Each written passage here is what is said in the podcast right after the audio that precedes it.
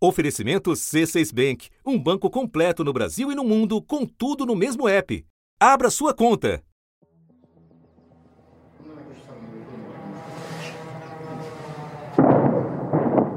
Девять детей у меня. Молитесь, пожалуйста, за Мариуполь. Бомбят со всех сторон. Enquanto na Ucrânia as cenas de terra arrasada se multiplicam, na Rússia é cada vez mais difícil saber o que acontece. A Sara não teve mais como esperar e precisou sair do país. Mesmo falando sempre com os pais que estão aqui no Brasil, a Sara diz que só conseguiu entender a dimensão da guerra quando saiu da Rússia. É, o reitor da universidade, ele é o responsável pelos estrangeiros. Ele afirmou que não tinha nada acontecendo, que tudo ia continuar normal, as aulas iam ser presenciais porque não estava tendo guerra, que as pessoas estavam vendo fake news nos seus respectivos países. As TVs controladas pelo Kremlin afirmam que a Ucrânia é responsável por bombardeios em suas próprias cidades.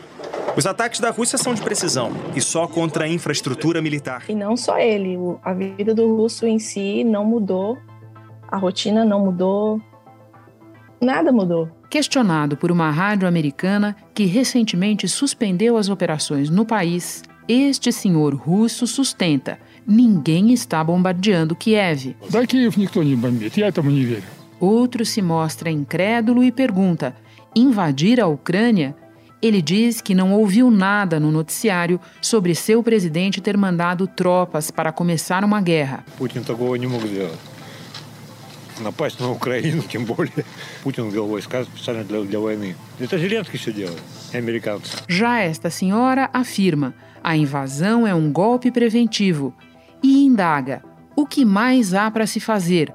Esperar até que eles nos ataquem? Превентивный удар. Он всю жизнь, да, тысячи жизней. Это правда, это горько, это больно. А что вы прикажете делать? Ждать, пока на нас нападут? Num país continental, com mais de 144 milhões de habitantes distribuídos por 11 fusos horários, nem todo mundo está alheio ao que se passa além das fronteiras. Правительство России хочет ухудшить свои, своим действием жизнь простых граждан. На нас уже наложены санкции. Para esta jovem, a população já está pagando pelas sanções econômicas que resultaram da ofensiva. E os brasileiros que vivem na Rússia estão enfrentando dificuldades para sacar dinheiro, pagar despesas. Em Moscou, o Ian conta que viu os preços dispararem nos mercados da capital russa. Há duas semanas atrás, eu estava vendo um quilo de pimentão estava tipo 15 reais. Hoje, um quilo de pimentão tá tipo 50 reais. O estudante de medicina mora há quatro anos no país. Com as economias que tem, ele sabe que só aguenta ficar mais um mês. Há quem ouse protestar nas ruas. Em Moscou e São Petersburgo, manifestantes gritam contra a guerra. E enfrentam a mão pesada do Kremlin. Na Rússia, só hoje, mais de 4 mil pessoas que protestavam contra a guerra foram presas.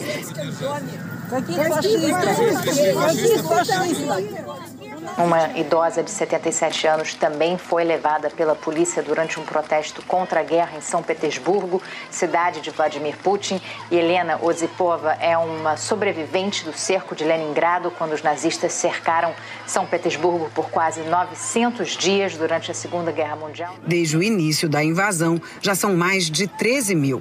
Policiais espancaram esse homem caído no chão com chutes e cacetetes. Vladimir Putin endurece com um olho no retrovisor, num país que já derrubou outros governos autoritários depois de fracassos militares. Guerra da Crimeia, 1853-56, o tsar Alexandre II, derrotado, teve que fazer às pressas reformas liberais para poder se manter no trono. A guerra russo-japonesa, 1904-1905, Nicolau II levou uma sova dos japoneses. Isso levou à primeira revolução russa e ele teve que criar o primeiro parlamento, mas foi novamente derrotado pelos alemães na Primeira Guerra Mundial. A fome tomou conta do país. Nicolau II foi derrubado, executado pelos revolucionários e foi criada a União Soviética. Da redação do G1, eu sou Renata Loprete e o assunto hoje é o fechamento do regime russo, as consequências internas de o país ir a uma guerra que custará mais caro em vários sentidos do que Putin planejava. Meu convidado neste episódio é Vicente Ferraro, mestre em ciência política pela Higher School of Economics de Moscou e pesquisador do Laboratório de Estudos da Ásia da Universidade de São Paulo segunda-feira, 14 de março. Vicente, toda e qualquer conversa sobre a Rússia esbarra na escassez de informações, tanto sobre a posição dos russos na zona de conflito, na Ucrânia, quanto internamente. Como você classifica o grau de opacidade da Rússia neste momento? O governo russo tem um grande controle sobre canais de televisão, né? Os grandes canais de televisão da Rússia pertencem ao Estado. As rádios também, alguns jornais têm um vínculo muito grande com o Estado, mas ainda há um espaço muito grande na internet. Né? Nos últimos anos, o governo vem tentando diminuir esse espaço de debate na internet, mas ainda não é algo que ele consegue fazer de maneira plena. Putin mandou bloquear o acesso ao Facebook e ao Twitter.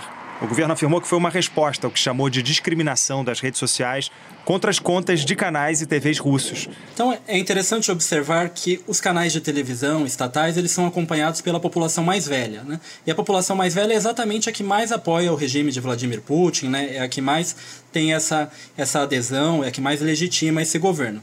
Já a população mais nova acompanha menos canais de televisão, né? É, é algo semelhante ao que tem aqui no Brasil. E acompanha mais informações pela internet.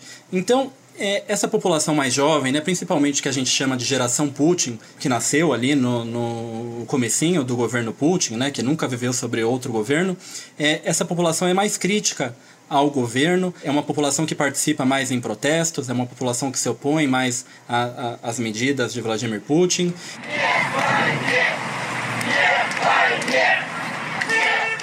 Inclusive na própria Rússia, onde só hoje a polícia prendeu mais de 4 mil pessoas. E em parte essa população é crítica por ter acesso a outros meios de informação que os mais velhos não têm, né, como a internet, e em parte por não ter vivido nos anos 90, porque há na sociedade russa uma, uma espécie de dilema né, que o período de maior abertura política ali nos anos 90 foi um período um tanto caótico, né, um período de transição econômica muito turbulenta. Houve a crise econômica de 1998, houve a crise, a guerra da Chechênia. Primeira guerra entre a Rússia e a Chechênia, que durou, lembro, de dezembro de 1994 a agosto de 1996.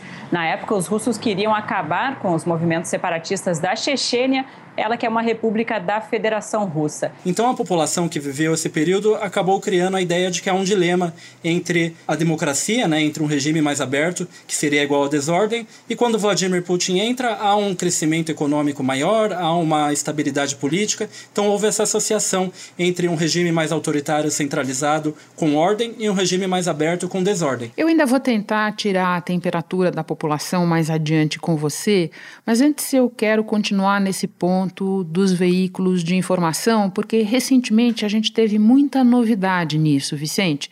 Nós tivemos veículos estrangeiros que estavam na Rússia e resolveram sair, alegando que não tem mais condições de operar lá, que o jornalismo está sendo criminalizado.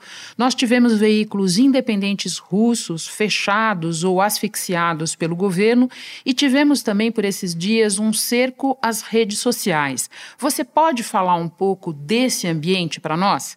Essa perseguição a jornalistas não é nova na Rússia.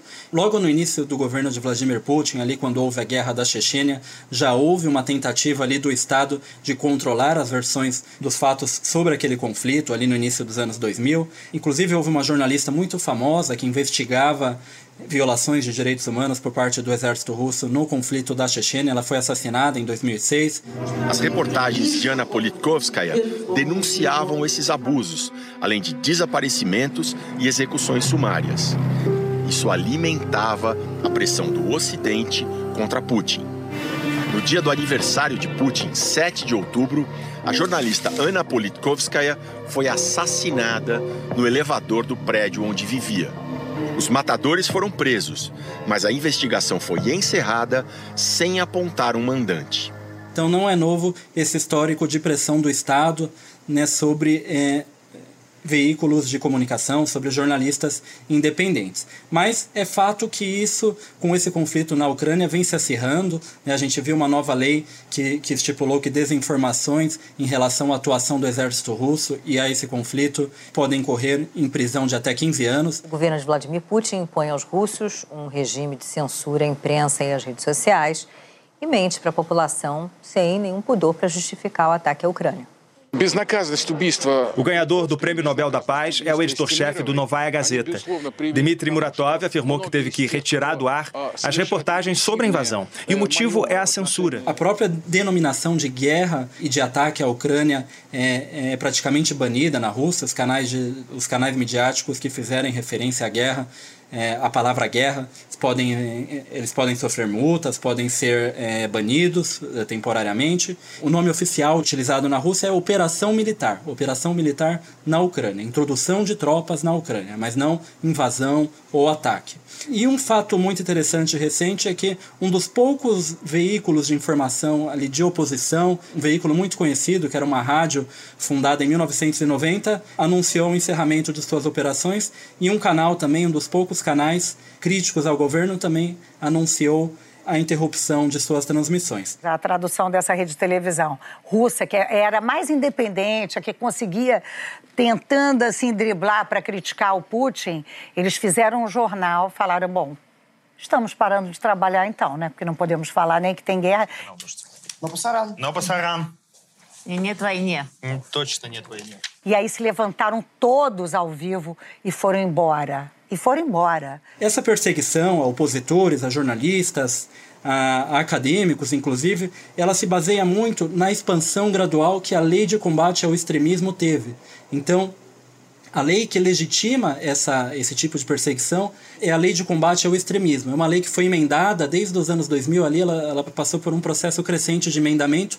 Então, esses grupos, né, eles acabam, acabam por vezes, esses grupos de oposição acabam por vezes caindo nessa lei de combate ao extremismo. Espera só um instante que eu já retomo a conversa com o Vicente Ferraro.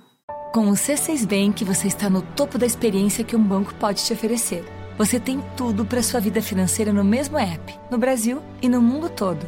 A primeira conta global do país e atendimento personalizado, além de uma plataforma de investimentos em real e dólar com produtos exclusivos oferecidos pelo C6 em parceria com o JP Morgan Asset Management. Quer aproveitar hoje o que os outros bancos só vão oferecer amanhã? Conheça o C6 Bank. Tá esperando o quê? C6 Bank.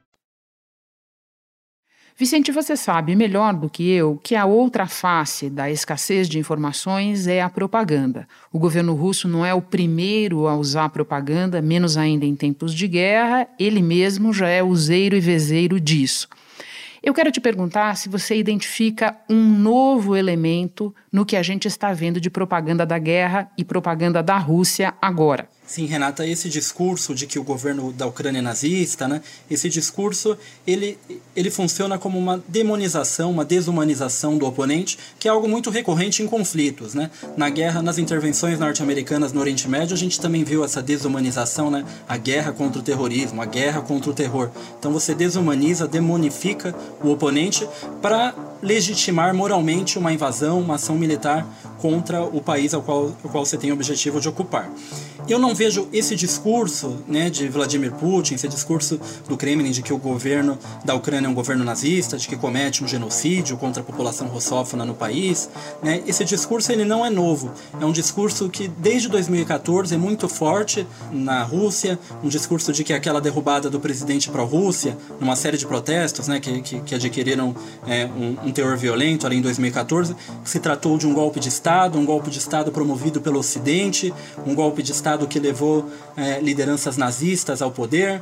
Os protestos na Ucrânia, que deixaram 77 mortos durante a semana, levaram o parlamento a destituir o presidente Viktor Yanukovych. O governo russo, que apoiava o regime deposto, acusou os novos governantes de terem promovido um motim armado e se recusou a manter relações com eles. Já havia um processo de fechamento, um processo de cerceamento de outras vozes, mas agora esse processo se intensifica. Né? Por que, que se intensifica? Né? É, agora Obviamente, esse conflito gerou uma, uma, certa polarização na sociedade russa. A gente não sabe ainda qual a profundidade dessa polarização, mas gerou uma insatisfação e essa insatisfação ela pode dar é, impulso a protestos sociais contra o, o governo é, de maneira muito rápida. Vicente, nós tratamos de opacidade, tratamos de propaganda. Vamos então completar a equação falando de repressão. Segundo o jornal The New York Times, mais de 13 mil pessoas já foram presas em protestos contra a guerra. Há relatos do que está acontecendo com as pessoas na prisão e esses relatos não são bons. Isso nos dá um indicativo de insatisfação popular, embora mais adiante a gente vá tentar medir com você o tamanho dela. Agora eu quero te ouvir sobre essa resposta do regime. Você identifica um endurecimento da repressão? Sim, sem dúvida, Renata. E esse endurecimento ele faz parte de uma tentativa do governo de aumentar os custos da mobilização social. Né? A partir do momento que os incentivos à mobilização social crescem, as insatisfações populares crescem, o governo tem que aumentar os custos dessa mobilização para exatamente para coibir esse tipo de prática. Né, vale destacar que regimes autoritários eles se sustentam basicamente em três pilares: na repressão, nos ganhos econômicos, né, a, a determinados grupos ou, ou às vezes a, a, amplos grupos. O regime de Vladimir Putin conseguiu oferecer ganhos econômicos nos anos 2000. Depois dos anos 2010, esses ganhos acabaram diminuindo, houve algumas turbulências, mas querendo ou não, há uma lembrança da população desses ganhos nos anos 2010. E o terceiro pilar são recursos ideológicos. Então, essa briga com o Ocidente, essa ideia de que é uma ameaça externa, o medo da OTAN, o medo de uma guerra mundial, o argumento da russofobia, isso tudo são, é, são recursos ideológicos que dão legitimidade ao governo e ao regime de Vladimir Putin. Vicente, eu estou pensando aqui em tantas coisas importantes que você já nos disse. No começo, você falou sobre uma certa divisão, é, até etária, da população, quem compra mais o discurso da guerra, quem compra menos. Agora, você estava falando para nós de anos de prosperidade econômica na Rússia, e eu estou me lembrando que quando da guerra da Chechênia, ali na virada do milênio, no início dos anos 2000, como você disse, de fato se vivia um momento de muita prosperidade. Não é o caso agora, além do fato de que a Rússia se tornou o país mais sancionado do mundo. Daí eu te pergunto, o que é que você acha que vai prevalecer na hora de se calcular o impacto de tudo isso sobre a popularidade do Putin. Essa situação econômica pior, esse sentimento anti-guerra, ou, por outro lado, ele pode se beneficiar de um sentimento nacionalista, todos juntos contra o inimigo? O que, que a gente já tem de indicativo do que vai prevalecer, de como Putin pode ser afetado por tudo isso? É, Renata, essa é uma grande incógnita. Eu vejo que esse conflito na Ucrânia ele está gerando pressões nos dois sentidos: pressões contra Putin e pressões a favor de Putin. Quais são as pressões contra Putin? As imagens de vítimas civis, de bairros inteiros destruídos. Hoje o governo ucraniano informou que o bombardeio de ontem a uma maternidade e a um hospital infantil da cidade matou três pessoas, incluindo uma menina. O ataque destruiu 300 leitos destinados a pacientes com Covid, além de um centro de coleta de sangue. Áreas residenciais de Mariupol também foram arrasadas. Há três dias, moradores enterram os mortos em valas comuns. Obviamente há uma ligação muito grande entre a sociedade russa e a sociedade ucraniana, né? Uma, é, com uma série de relações familiares, relações sociais, culturais. Os dois países, por mais que as relações nos últimos anos tenham sido complicadas, os dois países têm uma ligação muito forte. E é, com o advento das redes sociais, as imagens do conflito, de, de mortes civis, acabam circulando de maneira muito rápida. Isso, sem dúvida, pode prejudicar a imagem de Vladimir Putin, mas, ao mesmo tempo, essa série de sanções do Ocidente, principalmente as sanções que atingem áreas culturais da sociedade russa, que atingem a questão, a questão do esporte. O Comitê Olímpico Internacional recomendou exclusão de atletas de Rússia e Belarus das competições internacionais.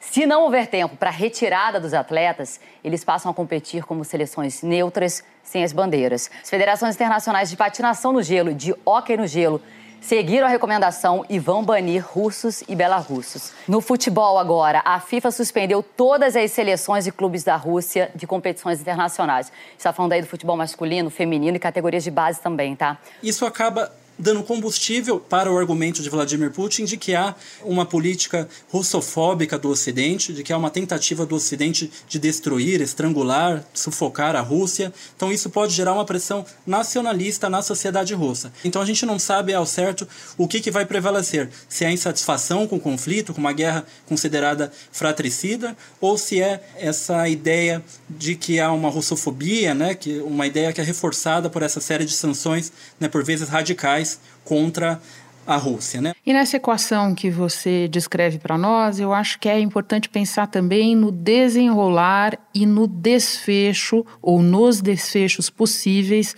do conflito na Ucrânia, porque tradicionalmente governos pagam preço por guerras em que eles não se saem bem, certo, Vicente? Sim, sem dúvida. Uma outra incógnita é saber qual é a real intenção de Vladimir Putin na Ucrânia. Se ele quiser apenas obter uma concessão de Zelensky, uma concessão do Ocidente de que a Ucrânia não vai entrar na OTAN, ou seja, uma declaração oficial, ou mesmo é um reconhecimento de que a Crimeia é parte da Rússia, de que a, a, as regiões do Donbass são independentes. Né? Pode ser que ele só queira isso, mas pode ser que ele de fato queira destituir o governo da, da Ucrânia e instalar um governo aliado. Esse cenário seria muito perigoso, porque provavelmente a gente veria uma reação, uma insurgência prolongada por muitos anos. Né? Esse cenário poderia tornar esse conflito um conflito muito prolongado, que duraria muitos anos.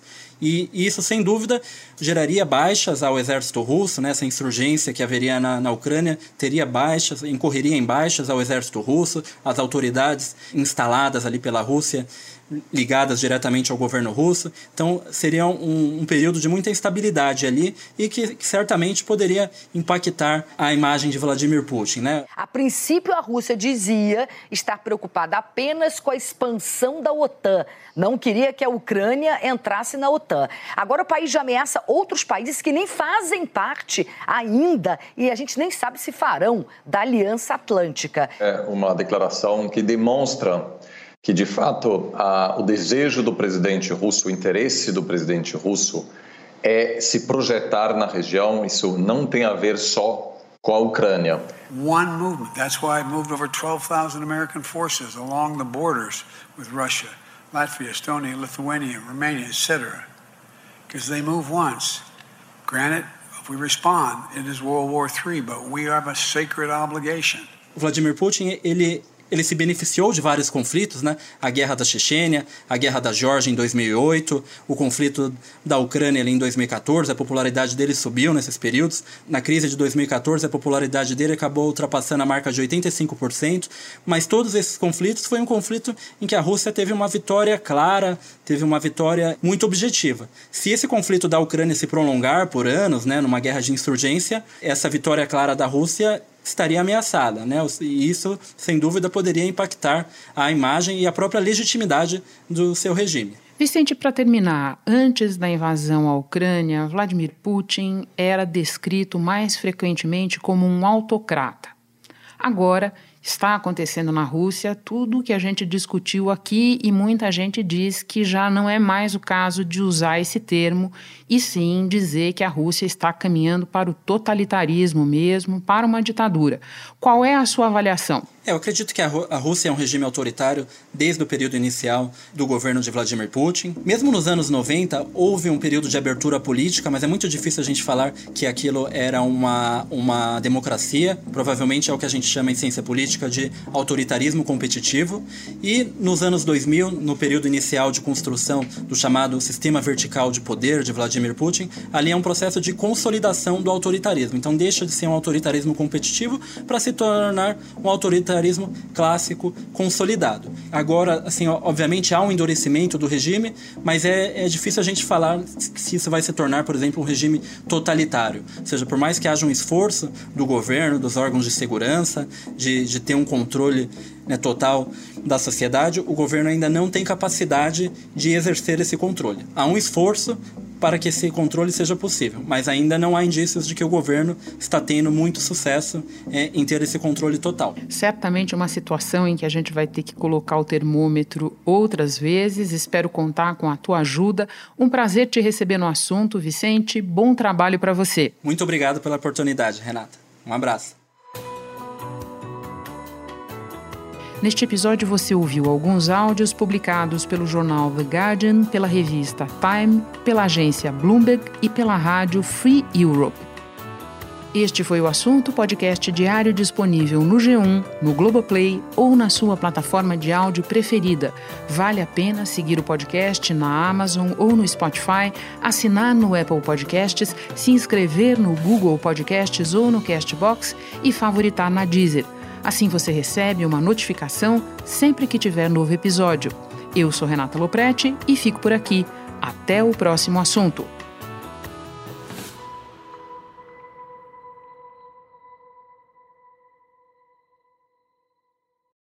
Você no topo da experiência financeira que um banco pode oferecer. Escolha um banco completo no Brasil e em qualquer lugar do mundo. Abra sua conta no C6 Bank.